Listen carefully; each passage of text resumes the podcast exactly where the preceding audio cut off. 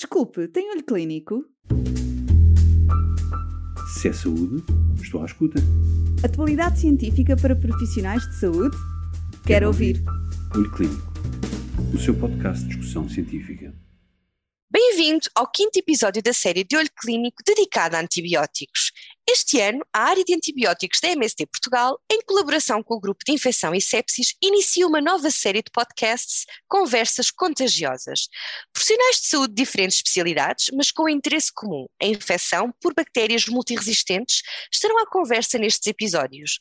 Desta vez, o Dr. Nuno Príncipe, intensivista no Hospital Universitário de São João, e o Dr. Edgar Botelho Muniz, microbiologista neste mesmo hospital, falam-nos da importância da abordagem multidisciplinar de sepsis, uma síndrome que nos casos mais graves pode levar a mais de 40% de mortalidade. Venha conhecer duas diferentes perspectivas sobre a implementação das boas práticas de comunicação neste contexto e junte-se a nós. Olá, Hoje, no nosso episódio de Conversas Contagiosas, e uma vez mais numa perspectiva da importância da abordagem multidisciplinar na gestão de doentes com infecções por bactérias multiresistentes, vamos falar de sepsis, um contexto em que o diagnóstico atempado e a intervenção dirigida podem salvar muitas vidas. Obrigada, Dr. Nani e Dr. Edgar, por se juntarem a nós neste episódio para nos darem as vossas perspectivas complementares na abordagem do doente com sepsis. Doutor Nuno, para darmos início a esta conversa, começaria por questionar qual a importância desta comunicação entre a medicina intensiva e a microbiologia no contexto de sepsis e que exemplos nos conseguem dar desta relação no contexto do vosso hospital. Olá, Joana. Olá, Edgar. Muito obrigado pelo convite. Portanto, quando falamos de sepsis, há pelo menos dois momentos de máxima importância que estão intimamente ligados o momento do diagnóstico e a precocidade com que são iniciadas as terapêuticas eficazes. Entendemos como terapêuticas eficazes para a sepsis a utilização dos antimicrobianos adequados, as medidas de controle de foco eficazes e as medidas de suporte orgânico que mantêm o doente vivo enquanto se trata a infecção. Por mais incrível que possa parecer, o diagnóstico de sepsis pode ser de elevadíssima dificuldade, principalmente quando os sintomas sugestivos de uma qualquer infecção, independentemente do foco, não estão presentes ou estão presentes, mas podem ser explicados por outras doenças que o doente no momento apresenta. Estas dificuldades soma-se o facto de não dispormos na prática clínica atual de nenhum exame auxiliar diagnóstico que permita afirmar ou excluir de forma cabal a presença de infecção ou de sepsis. Esta situação faz com que a nossa prática clínica seja por vezes rodeada de sentimentos ambíguos. Por um lado, temos a consciência que, perante uma suspeita diagnóstica de sepsis, a precocidade com que são iniciadas as terapêuticas eficazes associam-se a melhores resultados para os doentes e para a sociedade, pois a mortalidade dos doentes é menor, a incidência das sequelas da sepsis é menor, o regresso dos doentes à sua vida é mais rápido, os tempos de internamentos hospitalares são menores e o consumo de recursos em saúde também é menor. Por outro lado, se iniciarmos as terapêuticas para a sepsis a doentes que não têm sepsis, estamos a expor estes doentes aos riscos das próprias terapêuticas, como por exemplo às toxicidades dos antimicrobianos, aos riscos de uma cirurgia, aos riscos de uma substituição do catéter venoso central, etc. E ainda aos riscos das terapêuticas de suporte orgânico, que podem assumir relevância clínica expressiva caso pensemos em cenários de congestão orgânica associada à fluidoterapia intensiva ou, a, ou às arritmias secundárias à utilização de fármacos vasoativos, entre outros exemplos que eu poderia citar. Em simultâneo, estamos a contribuir negativamente para o problema mundial da resistência aos antimicrobianos. Problema este que individualmente já é responsável por muitos milhares de mortes de doentes por ano no mundo inteiro e para o qual a má utilização de antibióticos, isto é, a sua utilização em cenários clínicos em que não há infecção, é um fator contributivo, juntamente com outras más práticas de utilização de antimicrobianos, seja em humanos ou nas áreas da veterinária e da agricultura. Neste contexto, e respondendo à sua pergunta, Joana, a articulação dos médicos que estão à cabeceira dos doentes, do, do, doente com os médicos que estão no laboratório é fundamental para que se identifiquem com as menores margens de erro possíveis os doentes que realmente têm sepsis daqueles que não têm sepsis. Muitas vezes o diagnóstico de infecção é clínico, como por exemplo uma amigdalita, uma peritonite focaloide, mas por outras vezes o diagnóstico vem do laboratório. Um exemplo teórico de como o laboratório pode ter um papel fundamental numa suspeita diagnóstica de sepsis é o seguinte. Imaginemos um doente com um estado hiperinflamatório consequente, por exemplo, uma pancreatite aguda, um politraumatizado grave ou uma, um queimado grave. Este estado hiperinflamatório traduz-se clinicamente por febre, taquicardia e elevação dos parâmetros eh, analíticos inflamatórios. Em certo momento do internamento, este doente começa a apresentar disfunções orgânicas de novo, por exemplo, maior necessidade de concentração de oxigênio suplementar, o agravamento de alguns parâmetros analíticos que constituem o sulfa score. Imaginemos que este agravamento das disfunções orgânicas não se acompanha de sinais clínicos sugestivos de infecção nos focos pesquisados. Os médicos à cabeceira do doente podem considerar a presença de sepsis, mas não estão seguros do diagnóstico, porque há explicações alternativas para a situação. São feitos exames para pesquisa de infecção nos focos mais prováveis, de acordo com as características do doente e a sua situação clínica. Em análise de produtos biológicos que chegam ao laboratório, o patologista ou o microbiologista tem conhecimentos, tecnologia e equipamentos ao seu dispor para eventualmente identificar um agente patogénico que poderá ser ou não valorizado na perspectiva de um, diagnóstico de infecção e, consequentemente, de sepsis. Para uma boa articulação intensivista microbiologista, certos tratamentos para a sepsis podem não ser iniciados ou serem iniciados e precocemente suspensos, ou ainda iniciados e otimizados na perspectiva do agente identificado, do melhor antimicrobiano para o agente e local de infecção, nunca esquecendo as especificidades do hospedeiro infectado. Mas uma pergunta interessante aqui para o Dr. Edgar Botelho Meniz seria saber de que forma o microbiologista poderia ajudar os clínicos à cabeceira do doente a melhorar a sensibilidade e especificidade do diagnóstico para sepsis, principalmente nas situações em que, a, em que a clínica do doente não é típica ou inequivocamente sugestiva de infecção. Olá, Joana. Olá, Nuno. Obrigado pelo convite. Hum, eu começaria por referir alguns aspectos mais básicos. Nas análises clínicas no geral e na microbiologia em particular, costumamos dividir a nossa atividade em três áreas. A área pré-analítica, que inclui todas as situações, nomeadamente as colheitas das amostras clínicas que acontecem até à entrada no laboratório, a área analítica, que consiste no processo de análise em si mesmo, incluindo a escolha da metodologia mais adequada para a análise em questão, e a área pós-analítica, em que o resultado da análise é interpretado. E é nestas três áreas que podemos ajudar os nossos colegas. Na área pré-analítica, conversando com uns colegas para ajudar a decidir quais as melhores amostras num determinado contexto clínico de um doente, por um lado, por outro, dando formação aos enfermeiros para que as amostras que chegam aos, ao laboratório sejam da melhor qualidade possível. E neste aspecto que não existam dúvidas, é impossível ter bons resultados sem boas amostras. Na área analítica, escolhendo e disponibilizando as melhores metodologias para um resultado fiável e rápido, sendo que nos últimos anos na microbiologia a tendência tem sido mesmo a rapidez, com as chamadas técnicas de diagnóstico rápido em microbiologia, que eu diria que podem ter um grande impacto a nível do tratamento e prognóstico dos doentes. Finalmente, na área pós-analítica, interpretando os resultados dentro do quadro do doente, conversando com os colegas, percebendo se um determinado microorganismo numa amostra clínica é agente de infecção ou um mero contaminante, por exemplo. Por outro lado, podemos oferecer outro tipo de análises que ajudam o intensivista no diagnóstico diferencial de sepsis, nomeadamente os biomarcadores.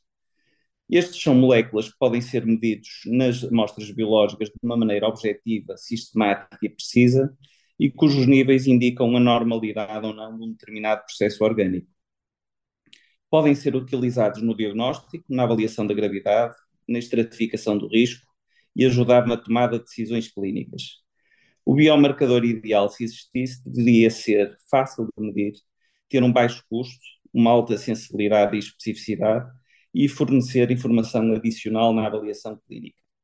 Como este biomarcador ideal não existe, temos de nos contentar com os existentes, sendo os mais frequentemente usados na prática clínica, por exemplo, os lactatos, um biomarcador de profusão, a proteína C reativa, que é o biomarcador clássico de inflamação, com grande sensibilidade na detecção de inflamação, mas baixa especificidade e numerosas patologias associadas, a procalcitonina, um biomarcador de infecção que é produzido em resposta a infecções bacterianas e tem uma forte correlação com a gravidade e extensão da infecção, entre outros.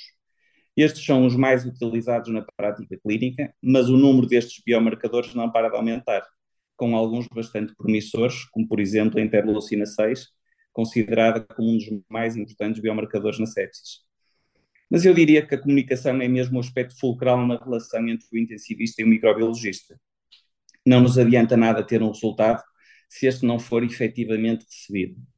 Assim, todos os dias, presencialmente ou através do telefone, falamos sobre os doentes, discutimos resultados, decidimos fazer análises adicionais, novas colheitas, testar novos antibióticos.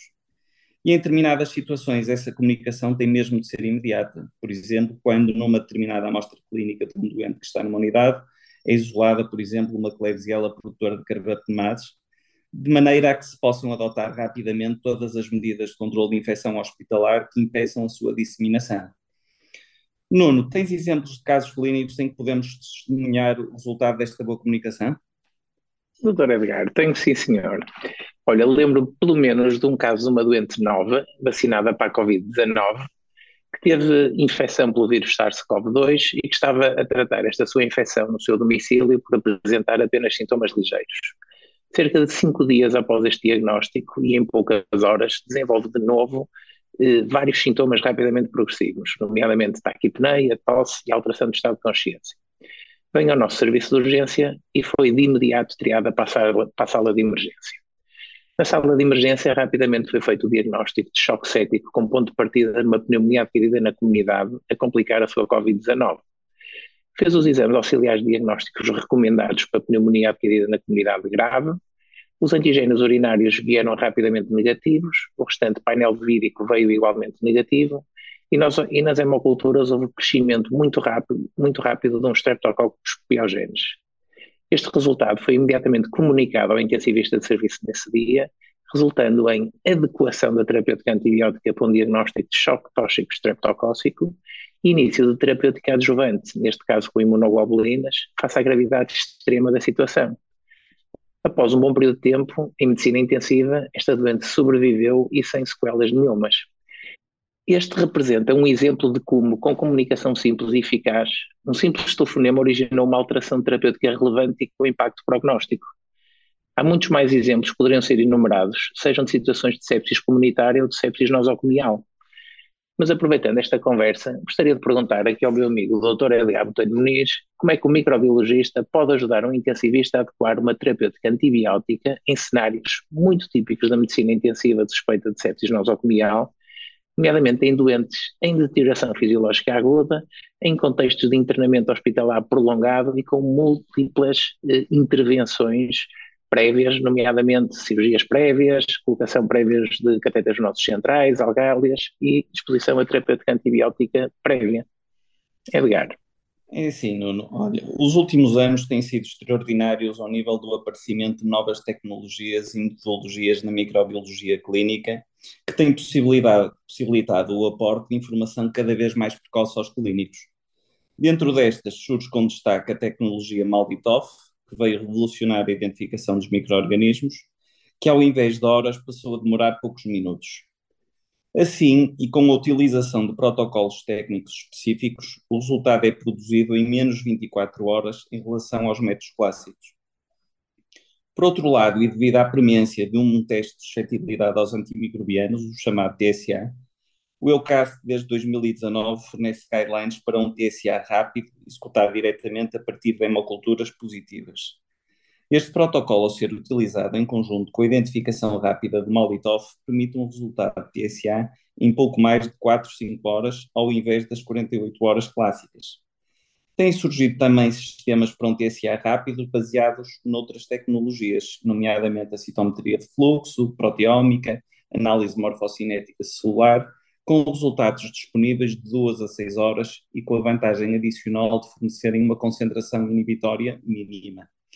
As culturas polimicrobianas e esses tipos com crescimento lento continuam a ser uma limitação para estas tecnologias. Existem também os, os, sistemas de diagnóstico sindrómico, que se baseiam em técnicas de PCR multiplex, sendo úteis em situações clínicas específicas, nomeadamente nos doentes críticos são pesquisados painéis limitados de micro-organismos e alguns genes de resistências a antibióticos, que não se correlacionam totalmente com a suscetibilidade fenotípica, ficando disponíveis poucas horas após a positividade da hemocultura. O preço, no imediato, continua a ser um dos principais impedimentos à sua utilização. Todas estas novas metodologias complementam as ditas técnicas de microbiologia clássica, uma vez que grande parte ainda necessita confirmação dos resultados pelos métodos convencionais. Assim, os benefícios de um resultado microbiológico rápido estão cada vez mais patentes na literatura, principalmente quando associados ao, a programas de antimicrobial stewardship. O diagnóstico rápido inserido num destes programas surge assim como uma ferramenta essencial no ajuste precoce da terapêutica empírica. É claro que não vivemos num mundo cor-de-rosa e existem problemas na adoção destas metodologias. Por um lado, por serem bastante recentes e, como já referi, o preço é elevado. Se bem que, se fôssemos a pensar no médio prazo, acabariam por ser baratos pela diminuição da mortalidade, morbilidade, tempo de internamento hospitalar, entre outros. Por outro, para estes protocolos existe sempre um adicional trabalho técnico. E os técnicos que temos são os mesmos, não é? E por fim, apesar dos resultados serem mais rápidos, quando estão prontos, por vezes já não existe ninguém no laboratório de microbiologia para os libertar. É por estas e por outras razões que em vários países já existem campanhas para a existência de uma microbiologia 24 horas por dia, 7 dias por semana. Muito interessante, sim senhor. Olha, e Edgar, mas afinal como é que tu vês o futuro do diagnóstico da sepsis? Uh, olha, Nuno, no momento atual já podemos vislumbrar esse mesmo futuro com um shift parcial das culturas e da detecção bioquímica convencional para as técnicas moleculares. Dentro destas, estamos a falar, por exemplo, da PCR e do Malditoff. Começa também a emergir o NGS, o chamado Next Generation Sequencing, que, quando combinado com abordagens de metagenómica, sequencia o genoma completo dos micro-organismos presentes em amostras biológicas os microarrays de DNA começam também a ser utilizados na identificação destes microorganismos, possibilitando uma elevada especificidade, sensibilidade e permitindo também que milhares de genes sejam analisados simultaneamente. Penso que no futuro, para além da importância da identificação do agente causal no diagnóstico de sepsis, também a avaliação da resposta do doente à infecção ganhará preponderância. Assim, nos últimos anos, uma nova geração de diagnóstico baseado na resposta do doente tem sido desenvolvida com base no perfil da expressão genética e é referido como a transcriptómica. Ao obter-se uma visão mais global da resposta do doente, esta tem como objetivo não só o de melhorar a, pressão, a precisão diagnóstica da sepsis, como de fornecer uma avaliação da gravidade da infecção e do próprio prognóstico do doente. Por fim, a aplicação de novas tecnologias como a genómica, a proteómica, a metabolomica, a grandes bases de dados, a chamada Big Data, e o Machine Learning, vão com certeza alterar a maneira como os biomarcadores são identificados e validados. Estes novos biomarcadores serão, assim, mais específicos, conjuntamente com a adoção crescente de point of care e com os painéis de biomarcadores, poderão levar a um grande salto qualitativo no diagnóstico da sepsis. E tu, Nuno, como é que gostarias que fosse o futuro do diagnóstico da sepsis? Olha, Edgar, eu sou intensivista e uma pessoa mais prática por definição, de maneira que eu gostaria que no futuro fosse possível discriminar de uma forma muito fácil quais os doentes que têm dos que não têm sepsis, com uma análise que fosse barata e tecnicamente simples de realizar, idealmente aproveitando já os equipamentos globalmente disponíveis nos hospitais do país e do mundo. Gostaria que existissem novos biomarcadores, igualmente baratos e facilmente disponíveis, que permitissem, com alguns dias de antecedência, definir que tipo de fenótipo clínico cada doente teria potencial de desenvolver, permitindo-nos clinicamente atuar precocemente contra esta evolução. E para terminar, gostaria que a investigação clínica na sepsis incorporasse desde já estes novos biomarcadores definidores de fenótipo, para que a investigação de novas terapêuticas específicas da sepsis fosse feita em subgrupos específicos de doentes, para que no futuro possamos realmente utilizar terapêuticas personalizadas na sepsis. Obrigada, doutor Nuno e doutor Edgar. Estamos aqui a chegar ao fim. Acho que já uh, discutimos aqui muitos pontos importantes, quer no diagnóstico, quer no tipo de testes utilizados. Uh, eu gostaria de vos desafiar aqui uma mensagem final uh, para nos darem alguns exemplos a implementar para otimizar a comunicação então entre estes dois serviços e para potenciar a proximidade entre a medicina intensiva e a microbiologia. Muito bem, posso começar eu, Joana. Na minha opinião, a microbiologia está em Portugal numa fase de transição.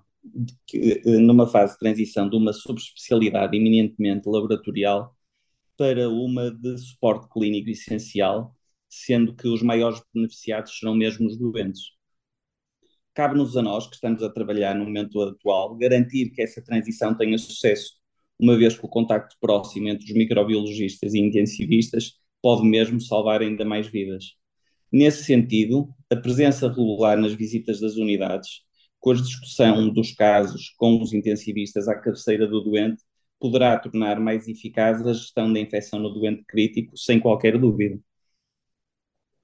Edgar, os microbiologistas e quaisquer outros prestadores de cuidados capazes de aportar valor à solução dos problemas dos doentes serão sempre muito bem recebidos nos nossos serviços, serviços esses que historicamente são multidisciplinares e cada vez mais de filosofia de porta aberta. Os telefones continuam a ser um método rápido, fácil e difundido de comunicação temos é de incentivar o impulso dos nossos colegas, do pedido de ajuda e da partilha de informação entre pares. Por fim, a disponibilização automatizada da informação já validada pelos microbiologistas diretamente para os sistemas informáticos de registro clínico que existem nos nossos serviços de medicina intensiva poderia ser o acrescente mais rapidamente aplicável de forma a termos mais e melhor informação para ajudar os nossos doentes. Era isto que eu vos propunha. Ficamos aqui com apelos interessantes. Espero que venhamos a inspirar outros serviços, por isso resta-me agradecer-vos a vossa contribuição, Dr. Nuno e Dr. Edgar. Obrigada. Obrigado, nós. Joana, muito obrigado. Acho que isto foi interessante e gostei muito de, de rever o meu amigo Edgar e a professora Joana. É sempre um prazer rever-vos. Obrigada, então. Obrigada. Creio que mais uma vez esta conversa vem testemunhar que a melhor abordagem é a multidisciplinar, que as conversas contagiosas são necessárias para a obtenção de um melhor resultado para o doente e para a comunidade. Obrigada pela vossa colaboração e até um próximo episódio das nossas conversas contagiosas. Desculpe, tem olho clínico? Se é saúde, estou à escuta. Atualidade científica para profissionais de saúde? Quero, Quero ouvir. ouvir. Olho Clínico, o seu podcast de discussão científica.